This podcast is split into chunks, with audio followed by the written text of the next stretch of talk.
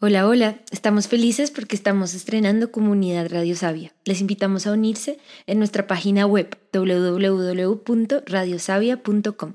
Así recibirán nuestro newsletter con cada nuevo episodio, con recursos ampliando el tema tratado y con nuestros recomendados Radio Sabia. Gracias.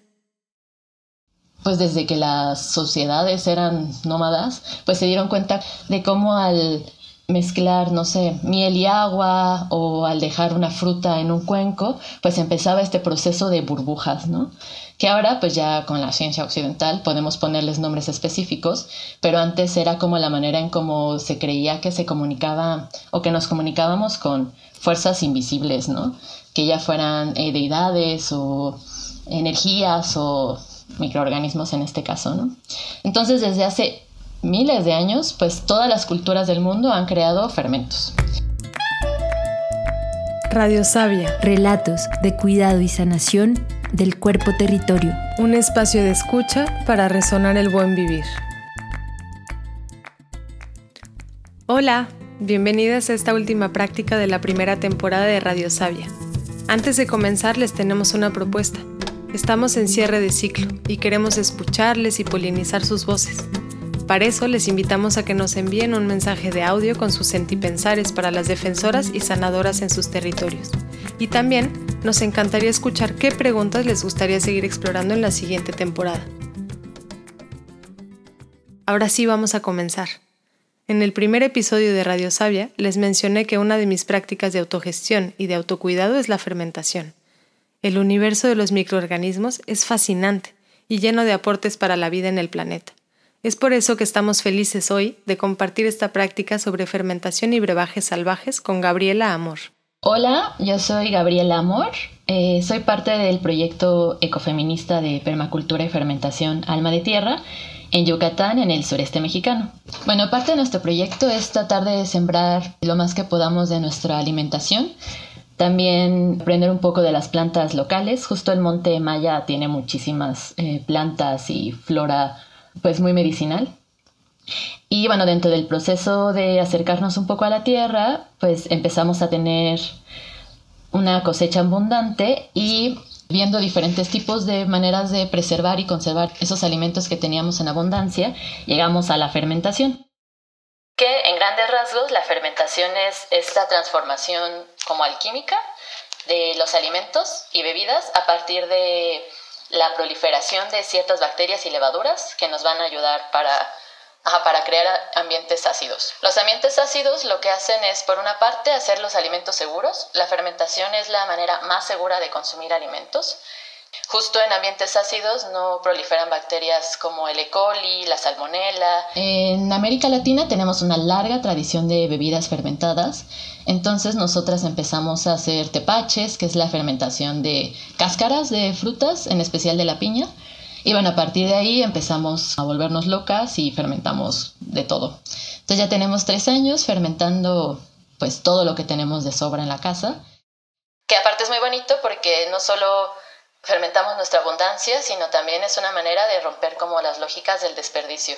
En los mercados, hasta en pueblos muy pequeños, siempre tienen cosas que ya no están aptas para vender.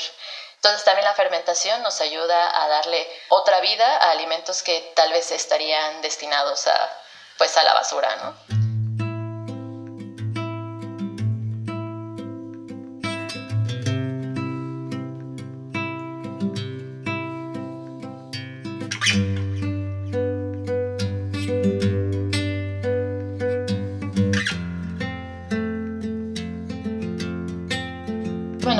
Del gran mundo de la fermentación está el tema de los que yo llamo brebajes salvajes, que es toda esta amplia variedad de bebidas fermentadas que se hacen a partir de lo que hay en los entornos. Todo, desde nuestra piel, la tierra, los árboles, las plantas, los animales, todos estamos llenos de bacterias y levaduras. Toda nuestra piel es Tan solo nosotras como humanas tenemos más de 100 billones, billones, así billones de microorganismos en nuestra piel.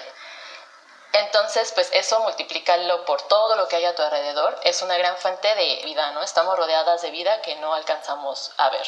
La idea de esta práctica es como independientemente de la geografía en la que estemos, va a haber algo que tenga levaduras, que haya azúcar y que nos permita hacer bebidas. ¿Por qué las queremos fermentadas y no un té o una infusión o un agua de sabor? Es porque la fermentación pues tiene muchísimos beneficios a nivel, uno, nutricional, ya que al fermentar cualquier alimento haces que todas sus propiedades, tanto nutricionales como medicinales, sean más disponibles.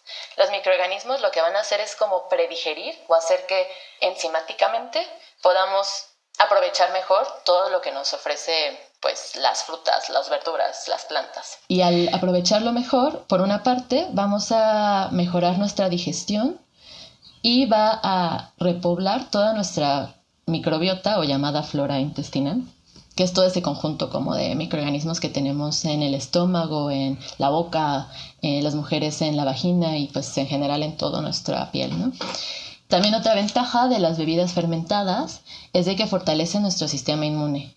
El 80% del sistema inmune reside en los intestinos. Entonces, al tener una buena digestión y tener uh, una microbiota sana, pues eso nos va a fortalecer. Es todo un tema cómo se ha colonizado nuestro gusto a partir del consumo exacerbado del azúcar y en específico de los refrescos. En América Latina es un problema pues muy grande todo el consumo, o sea, en México somos el principal consumidor de refrescos, ¿no?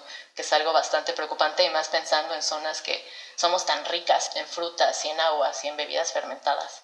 Entonces, pues también hacer tus bebidas fermentadas es una apuesta a pues ir en contra de toda esta industria de los alimentos procesados, de los alimentos azucarados, y pues también un poco visibilizar y rescatar como las bebidas que ancestralmente se hacían.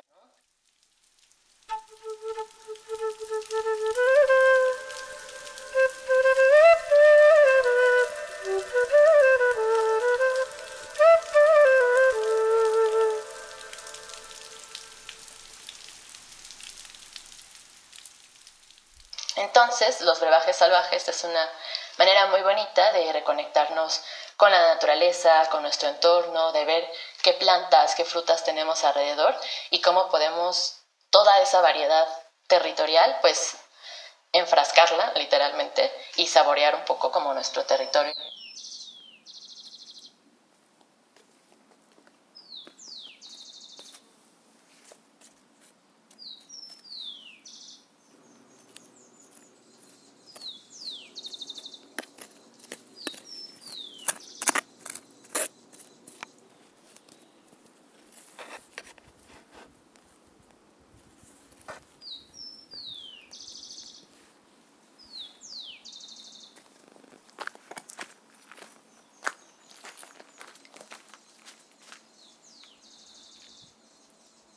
Gabriela nos va a compartir una receta de brebajes salvajes. Para hacer un litro y medio de bebida van a necesitar un frasco de vidrio o de plástico o una olla de barro, una palita de madera o de plástico para revolver el fermento. Es importante que no sea de metal porque este reacciona a la acidez y puede echar a perder nuestro fermento. Un colador, un embudo y una tela para tapar el fermento y que así pueda respirar. Y bueno, los ingredientes en realidad son muy básicos, ¿no? Uno es tu agua, que son 1.5 litros de agua. También puedes usar tés o infusiones de plantas. Necesitamos una fuente de levadura, que esta es la parte más importante. Justo se llaman brebajes salvajes porque no vamos a usar un cultivo. Y aquí la apuesta es un poco más bien a usar las levaduras que hay presentes, como decía, de manera natural, en tu entorno y en las frutas y plantas que tienes a tu alrededor. Entonces esa va a ser como la parte más importante, que pienses que, tienes a tu alrededor que pueda tener levadura. Si tienes un pedazo de tierra y tienes un huerto o árboles frutales, pues esa es una primera como fuente, ¿no? Cualquier fruta, sobre todo las que tienen cáscara que te puedas comer, pues están llenas de levaduras, ¿no? También las plantas, si tienes albahacas, hierbas, eh, romero, cualquier hierba que tengas también es una fuente. Las flores también, justo como son polinizadas, el polen atrae mucho, pues todas las abejas están llenas de bacterias y levaduras, entonces al posarse en la flor, pues van a llenarlas de, de aún más vida de la que tienen. Entonces también las flores son grandes fuentes de levadura.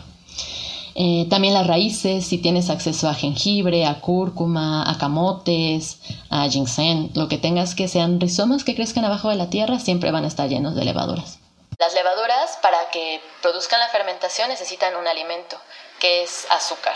Puede ser azúcar de cualquier tipo, azúcar eh, de caña, de agave, de maple, También se usa mucho la miel. Pues es una muy buena forma de apoyar tanto la economía local como de agregar levaduras. La miel no pasteurizada, o sea, la miel cruda, está llena de levaduras y bacterias. Y al mezclarla con agua despiertas toda esa vida que tienes y ya al ponerle miel no tendrías que preocuparte por las fuentes de levadura porque la miel en sí misma tiene, ¿no? El fermento más antiguo que se tiene como registro justo es un cuenco de agua con miel que se mezcló y pues se hizo vino. Aunque la fermentación en sí misma es ácida, justo se recomienda en las gaseosas que no se hacen con cultivo ponerle el jugo de un limón para darle un como primer como punch de acidez que permita que ciertas bacterias ya de por sí proliferen y otras no. Entonces esos son los básicos. Agua, Tu fuente de levaduras tu fuente de azúcar. y un poquito de limón. Con eso ya puedes hacer como una gaseosa. Y entonces la pregunta que sigue es como ver qué tienes a tu alrededor, ¿no? ¿Qué hay en el mercado? ¿Qué estás comiendo? ¿Qué frutas hay en la temporada?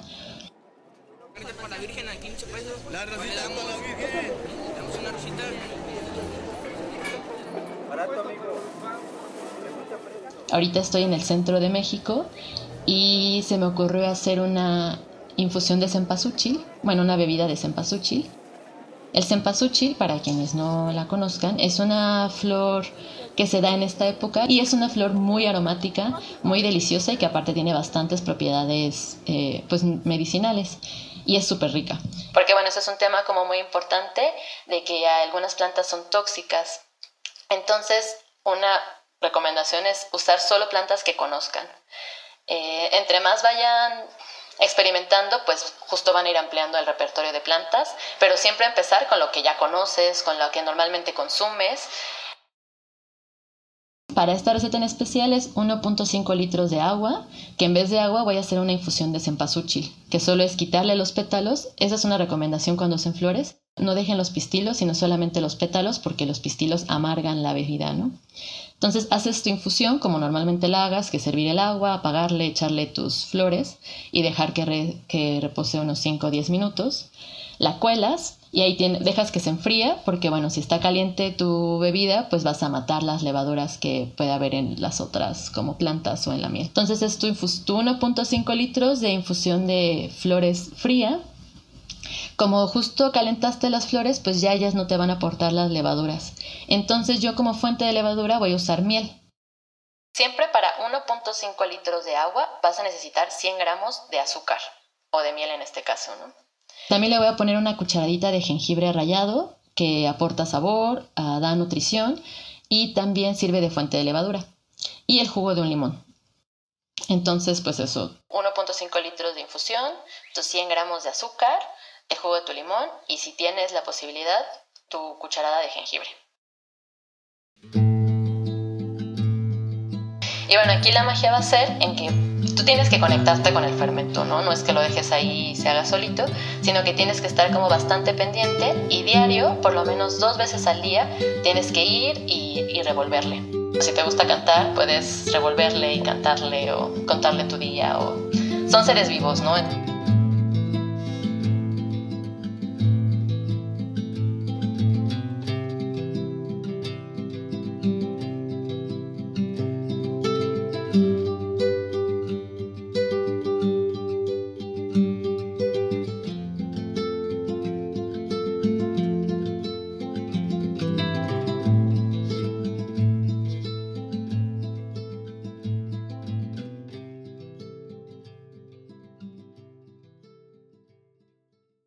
Bueno, entonces lo vas a revolver dos veces al día y normalmente, dependiendo de tu clima, al tercer día ya va a estar lleno de burbujas. Vas a quitar tu tela y vas a ver que está burbujeante.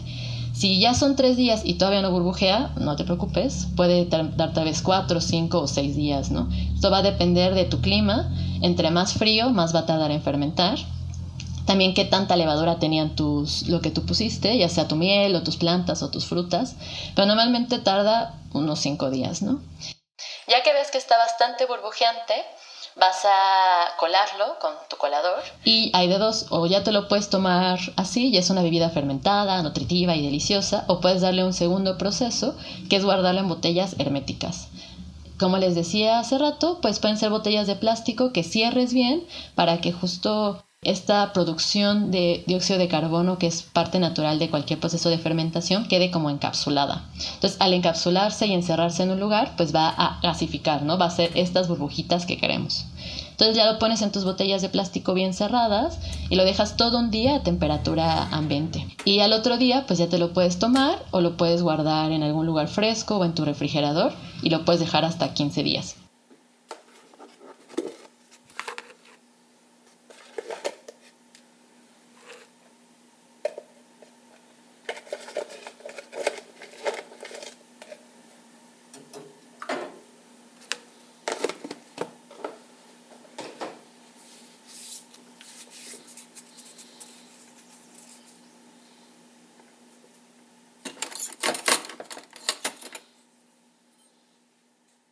Pues no hay una manera de unificar. Es algo también bonito la fermentación salvaje, ¿no? Que aunque tú ya te creas que ya has hecho muchas bebidas y que te las sabes todas, pues como es vida, pues tú nunca vas a saber cuál es el producto final que vas a tener. Entonces, bueno, con la gasificación en sí, justo cuando se hacen botellas de plástico, se recomienda irlas tocando, ¿no? Como en, si presionas y no cede el plástico, es de que, obviamente, ya tiene muchísima presión y es necesario que la metas al refrigerador. En mi experiencia, pues no te esperes hasta que esté muy dura la botella, porque si no, después no vas a poder abrirla de que todo te va a salpicar y vas a hacer, a menos de que quieras hacer una fiesta de burbujas y salpicar a todo el mundo. Entonces, pues cuando embotelles, cierras bien y todos los días, pues puedes ir como midiendo un poco con la presión. Pero yo recomiendo en lo que vas agarrando la onda, solo dejarlo un día. Tal vez no tenga tantas burbujas como como te gustaría, pero bueno, es un poco ir agarrándole a tus ritmos y ver tus temperaturas y las fuentes de levadura que tú tienes y sobre eso como jugarle. Ya lista, pues te la puedes tomar o dejarla hasta 15 días en tu refrigerador. Como les decía, pueden usar flores, pueden usar plantas, hierbas, también pueden poner especias que aunque no son fuentes de levadura, pues sí son fuentes de sabor y de medicina. Entonces pueden jugar con lo que tengan, ¿no? Con cardamomo, pimientas, achiotes, comino. También pueden ponerle, en vez de una infusión, pueden poner café o chocolate, vainilla, jugos de cítricos, jugos de frutas. Y también pues pueden ir jugando un poco y hacer tal vez bebidas para objetivos en específico, ¿no? Por ejemplo, pueden hacer bebidas digestivas que hagan a partir de un brebaje con romero, con jengibre, eh, con menta, con hierbabuena, con hojas de naranja o de algún cítrico. También pueden hacer calmantes con lavanda, melisa, pasiflora o energizantes haciéndolas con cacao, con café. También puede ser una manera como divertida de tomar las infusiones que normalmente hacen o las bebidas que consumen de manera regular, pero con el extra de que van a estar fermentadas y que por lo tanto van a mejorar su digestión y su salud en general.